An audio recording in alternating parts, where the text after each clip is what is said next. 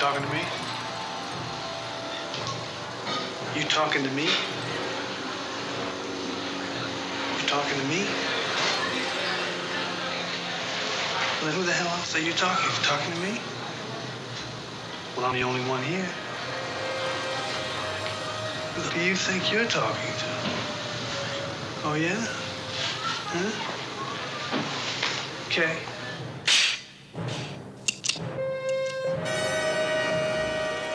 Listen, you screwheads.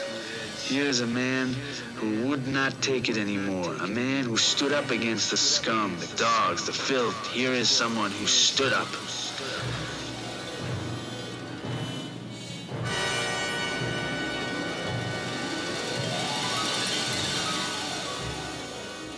Now I see it clearly. My whole life is pointed in one direction.